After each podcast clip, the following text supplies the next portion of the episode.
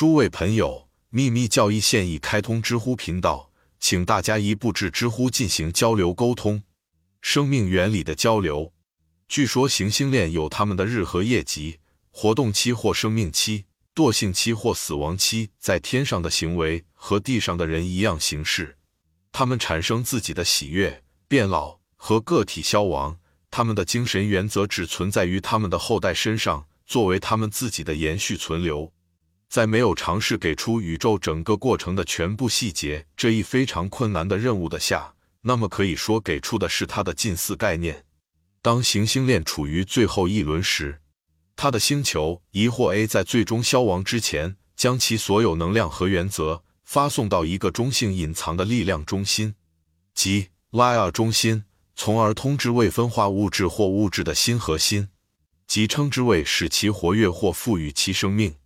假设这样过程发生在月球的行星链上，为了论证，尽管下面引用的达尔文先生的理论最近被令人沮丧，即使这个事实尚未通过数学计算得到证实。再次假设月球远比地球古老，想象一下月球的六个伴星在我们七个星球的第一个地球逐渐形成之前，彼此之间的位置，就像我们星链中的伙伴星球对于地球现在所处的位置一样。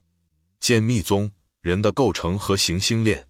现在很容易想象，进一步月球链的球体星球 A 会通知地球链的星球 A，并且逐渐消亡中。前者的星球 B 在那之后，把它的能量传送到新链的星球 B 中。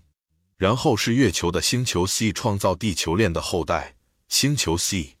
然后月球我们的卫星将它的全部生命能量合力倾注到我们行星环的最低的星球星球 D。及我们的地球，并且把它们转移到一个新的中心，几乎变成了一颗死寂的行星。自我们地球诞生以来，月球旋转就几乎停止了。不可否认它是卫星，但这并不能证明它把除了尸体以外的一切都给了地球的理论是错误的。为了使达尔文的理论成立，除了这个假设刚刚被推翻外，见最后一条脚注，必须编造一些其他不更不恰当的推测。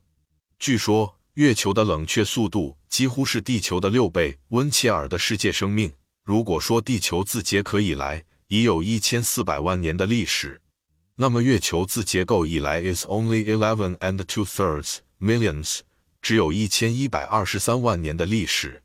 等，如果我们的月球只是一个地球喷射后的遗留物，为什么其他行星的卫星不能建立类似的推论呢？天文学家不知道。为什么金星和水星没有卫星？它们通过什么形成并存在？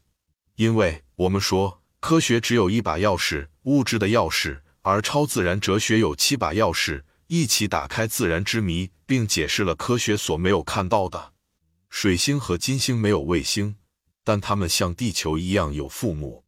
这两颗行星都比地球古老的多。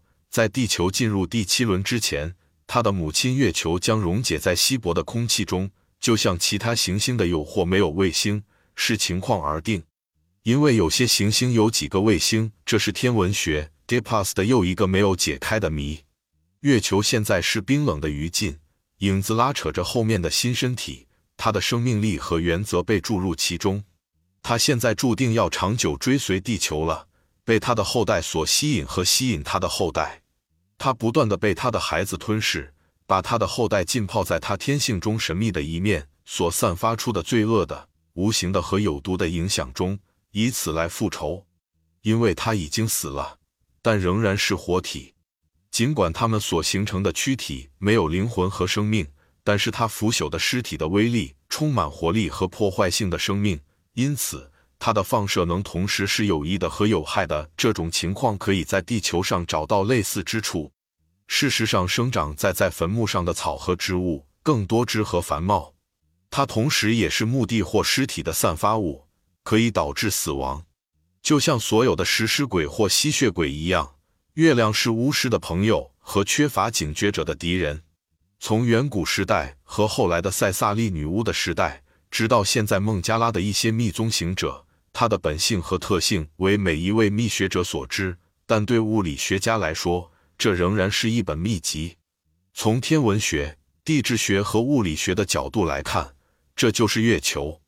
至于它的形而上学和心灵本质，在这部作品中，它一定仍然是一个玄妙的秘密。正如《密宗》一书中所述，尽管书中第一百一十三页第五版发表了相当乐观的阐述，第八球体的奥秘中，现在已经没有多少谜团了。